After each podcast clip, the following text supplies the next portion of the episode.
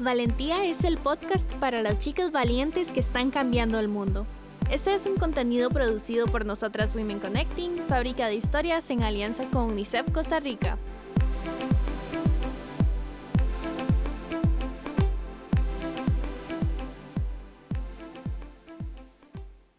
Hola, me llamo Emily Sánchez Peña y soy parte de la segunda generación de Soy Valentía. Espero que vos, que llegaste a este espacio, te sientas plenamente feliz con vos misma. Ponete cómoda, porque hoy, en el último episodio del podcast de Valentía, estaremos con una mujer maravillosa para conversar un poco sobre un tema que nos llena de curiosidad, y son los estigmas y la idealización que enfrentan las mujeres en espacios de liderazgo. Para ello nos acompaña Epsi Campbell Barr, la primera mujer afrodescendiente vicepresidenta de la República de Costa Rica y la primera en toda América en ocupar ese cargo. Doña Epsi, es una emoción gigantesca tenerla aquí con nosotras.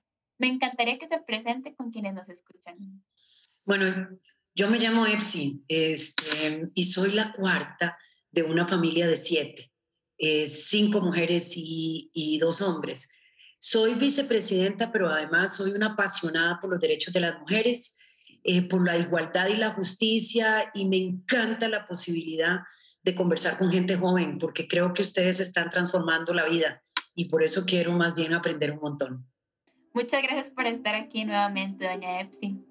A ver, como posiblemente lo haya experimentado, el reto para las mujeres de ser lideresas en una cultura androcentrista sigue presente, a pesar de tantos avances que hemos tenido en equidad de género.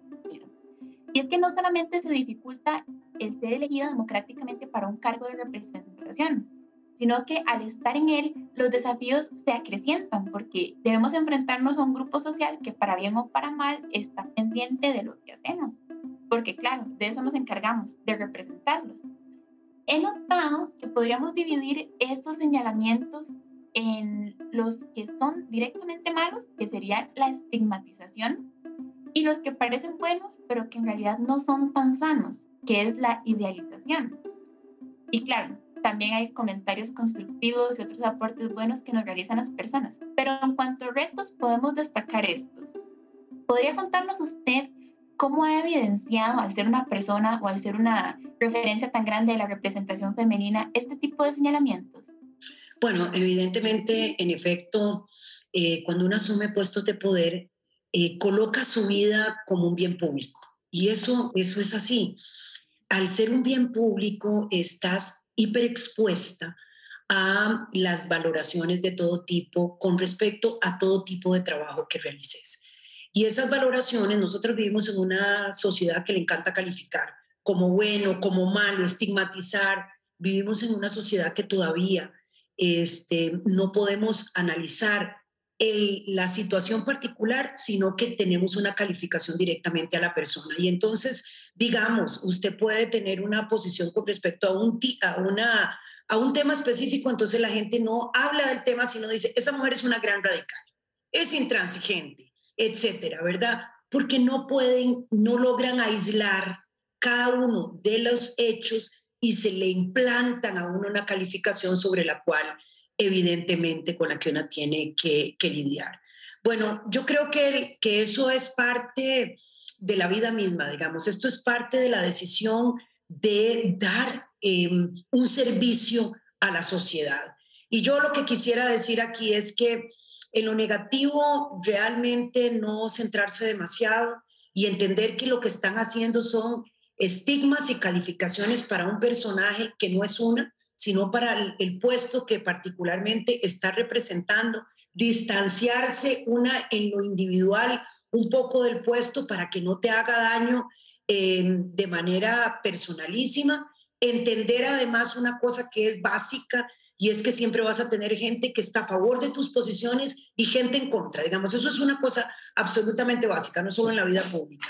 Y en la otra parte, en la parte de la idealización, yo diría que hay que tomar ahí lo positivo, lo que te sirve para fortalecer tu liderazgo, sin creer, sin terminar de creer que todo lo que uno hace es extraordinario, es tratar de sacar de allí unos elementos que te den fuerza para enfrentar los desafíos. Y lo último, yo creo que una tiene que presentarse muy humana, muy como lo que es, muy sin tratar de, construir un personaje idílico, ni para bien ni para mal. Y si no, plantear las cosas de manera serena, tranquila cuando tiene que ser, enfática cuando tiene que estar, apasionada, pero ser lo más cercana a la persona que decidió hacer un servicio público a través del liderazgo que está enfrentando. Muchas gracias, doña Epsi. De hecho, me interesó bastante cuando mencionó el separar la vida personal de la vida laboral, llamémoslo así, de la vida pública que estamos dándole a la gente. Eso me llamó bastante la atención, de hecho. Gracias por mencionarlo. Quería comentarle también que, bueno, em, estos estigmas, esta idealización tienden a caer o a recaer más sobre algunas personalidades que en otras. Entonces, considerando esa heterogeneidad de la población femenina en general y la tendencia social y mediática de ignorarla y de visualizarnos como un grupo uniforme, ¿cuáles considera usted que son algunos factores socioeconómicos que generan esa pirámide de estigmatización, en la cual, por supuesto, las mujeres que lo portan son quienes son más vulnerables?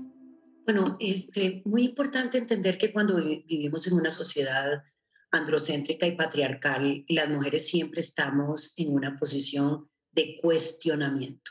O sea, siempre tenemos que estar demostrando que somos, comillas, extraordinarias y si no lo somos, entonces recae el estigma de, digamos, aunque no te lo digan, te tenía que ser una mujer, ¿verdad? Entonces, lo primero que tiene que hacer una en estos temas es sentirse muy segura de la identidad compleja de la que formamos parte decir, la sociedad es diversa es como redundar, eso es como decir, no todas las frutas son manzanas, ¿verdad? O sea, hay limones, hay manzanas, decir la diversidad humana es como redundar en lo que significa el planeta en sí mismo que es diverso. Pero la pirámide de la estigmatización parte por algunos temas en términos de que se generó un ideal de ser humano. Falso, por cierto. El ideal de ser humano tiene que ver con eh, personas occidentales y por lo tanto mujeres occidentales. Y eso es, que, eso es lo que está más arriba de la pirámide. Ese es el prototipo de lo humano en lo que se ha construido la sociedad. Y en general es un hombre blanco de clase media o alta, exitoso, padre de familia, heterosexual, este, profesional, ojalá, que lleva adelante este, como proveedor una familia que tiene liderazgo, etcétera. Ese es un ideal sobre el cual todo lo que viene por debajo está siendo calificado.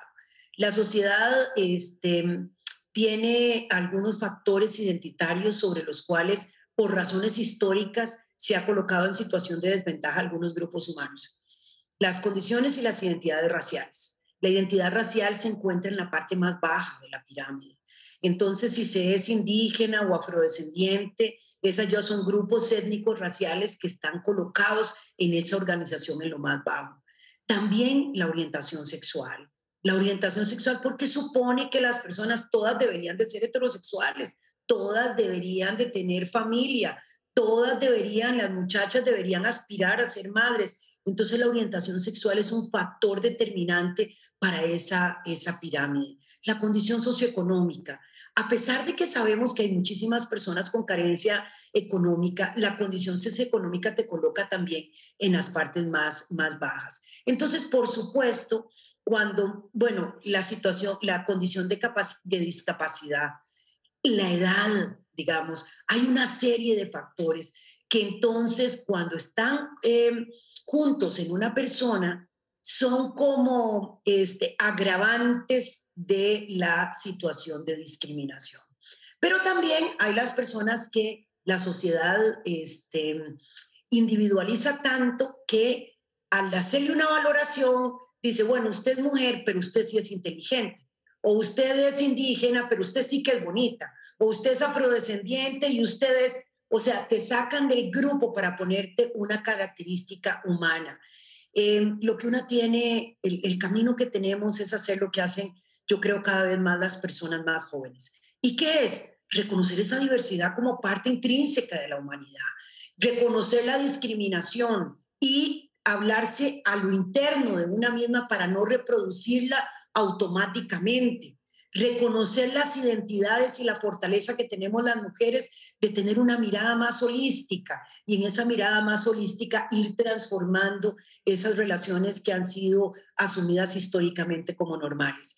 Así que este, cuando una también, como en mi caso, está en un espacio de poder y toma decisiones, también es una oportunidad para educar en la diversidad, para reivindicar la propia identidad, para hablarle a las otras y los otros que son diferentes que yo, pero pensar que las necesidades, una tiene que ir a las necesidades de todo mundo, no solamente pensando en las propias características personales, pero partir de ese hecho, tenemos que caminar hacia una sociedad en donde la diversidad de identidades de las personas sea el común denominador y no lo excepcional.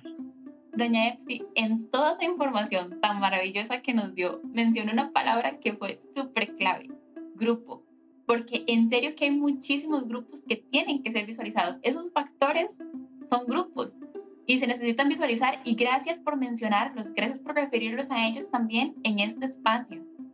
Ahora bien, hasta el momento se me hace bastante interesante que em, hemos conversado sobre cómo esas señalizaciones se realizan desde afuera hacia adentro, desde afuera hacia las lideresas. Pero ¿ha notado usted que en algunos casos son más bien hechos de las personas hacia ellas mismas, de nosotras las mujeres hacia nosotras mismas? Creo que es bastante común y no sabemos ni siquiera en qué momento lo estamos aplicando. Es como ser un poco impostoras, se podría decir así. ¿Nos podría contar un poco sobre cómo podemos ser nosotras esa especie de impostoras efectivamente al estigmatizarnos e idealizarnos? En lugar de, o sea, cuando interiorizamos tanto lo que las personas nos dicen o lo que los constructos que hemos eh, adquirido de la sociedad, que eh, los empezamos a aplicar en nosotras mismas. En efecto, digamos, y esto pasa desde que somos muy niñas, como realmente nos, nos imponen unos roles entonces, nosotras empezamos a autocalificarnos sobre lo que es bueno y lo que es malo. Y entonces, eh, de repente, cuando nosotras mismas, desde las cosas más básicas, nos vemos en el espejo, nos acomodamos y decimos, ay, no, realmente estoy muy fea, estoy muy fea, porque no estoy cumpliendo aquel estereotipo de belleza que se me impone. O cuando nos tratamos mal, de repente eh, nos equivocamos en una cosa o creemos que no lo hicimos, no lo hicimos de la mejor manera. Ay, qué estúpida que soy.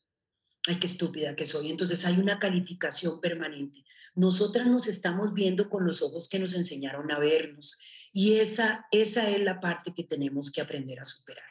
Tenemos que vernos, si queremos ver a las demás personas hacia afuera compasivamente, tenemos que vernos a nosotras mismas compasivamente. Si queremos amar a las demás personas que están afuera, a la gente que está en nuestro grupo, tenemos que aprender a amarnos y a reconocernos a nosotras en toda nuestra diversidad, para no ser impostora de una misma, para no presentar una cara que una no tiene, para no tratar de ser la persona que una definitiva no, definitivamente no es, para poder irse construyendo permanentemente y debatiendo hacia adentro esos estereotipos que nos han colocado a lo interno y que queremos deshacernos porque finalmente nos quitan seguridad, nos quitan seguridad. Si nos han dicho que no somos buenas para una cosa y lo tenemos en el inconsciente, o que qué miedo hablar en público, o que si tal vez esto que estoy haciendo no debería de hacerlo, si tenemos tanto prejuicio con nosotras mismas, no dejamos salir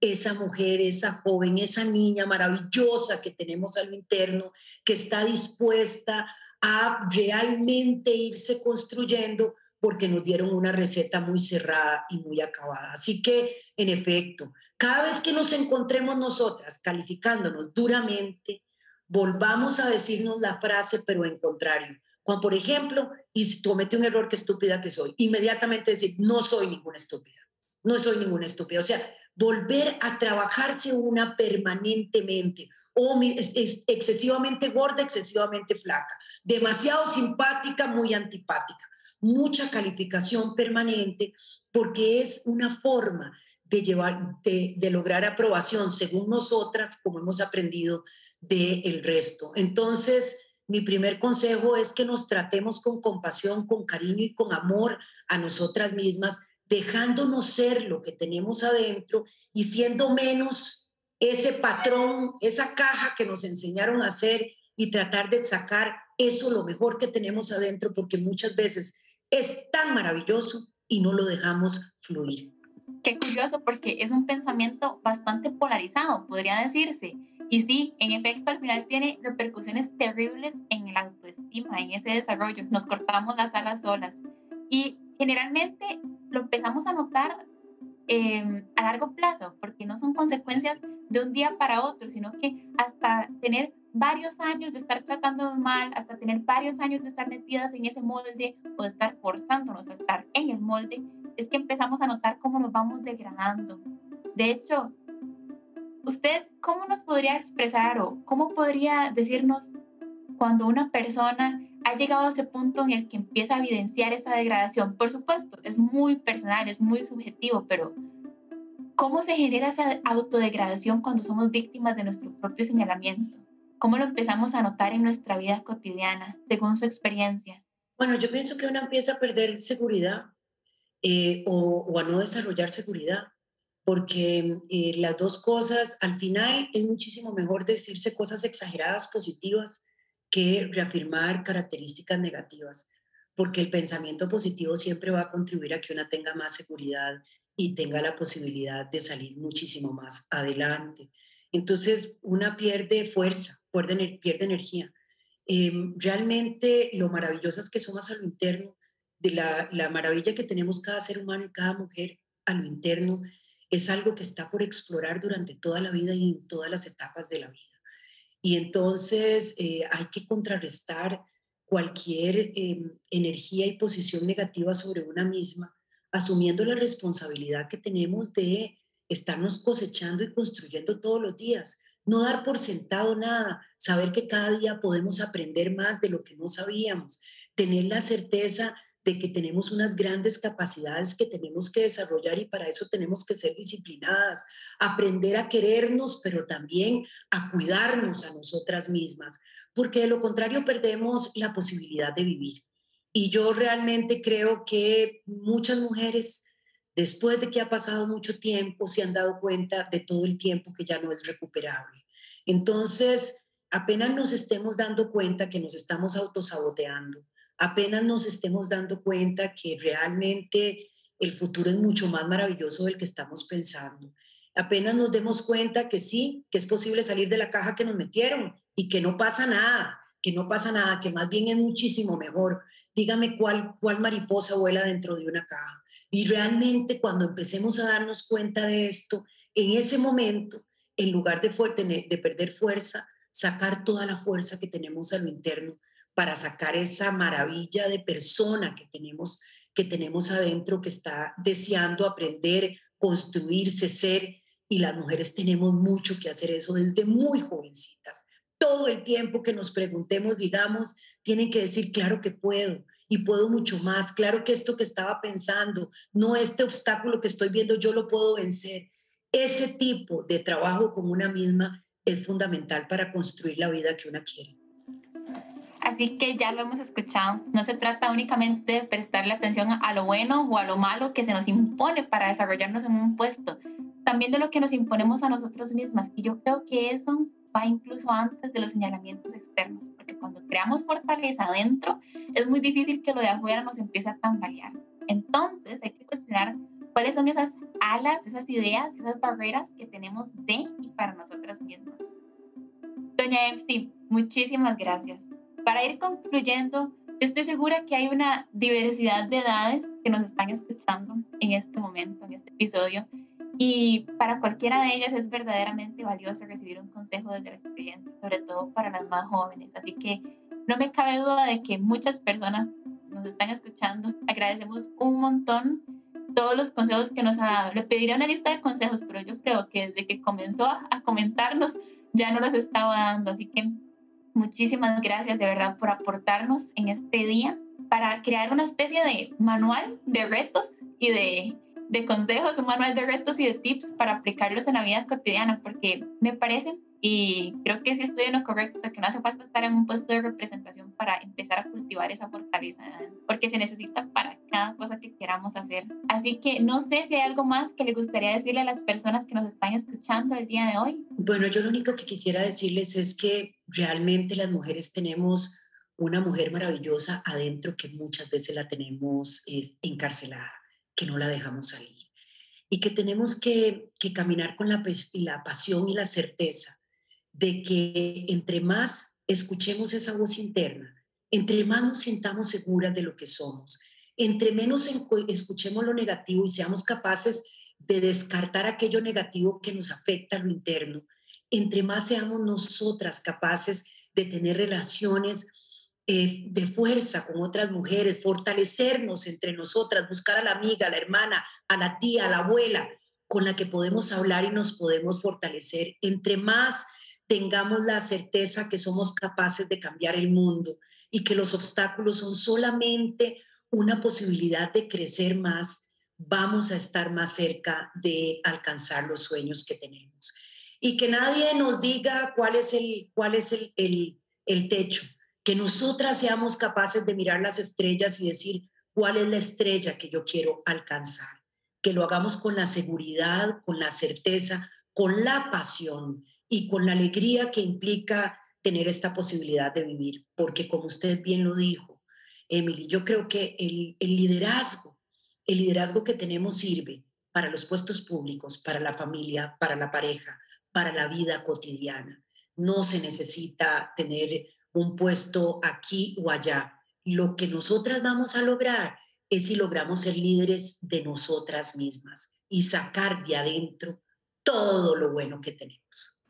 Personalmente se lo tengo que decir, estoy súper emocionada por todo lo que acabo de escuchar. Sé que me va a servir a mí y a un montón de personas para el resto de la vida y eso es lo que me emociona más. Así que muchísimas gracias nuevamente. Y gracias a ustedes también por acompañarnos en este episodio. Recuerden seguir a mi amiga Valentía en Instagram como arroba soy Valentía. Nos encontraremos en la próxima temporada del podcast de Soy Valentía. ¡Chao!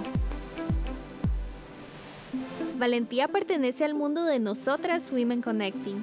Nació para encontrar adolescentes y jóvenes lideresas que están cambiando el mundo. Búscanos en Instagram y Facebook como Soy Valentía. Nos escuchamos.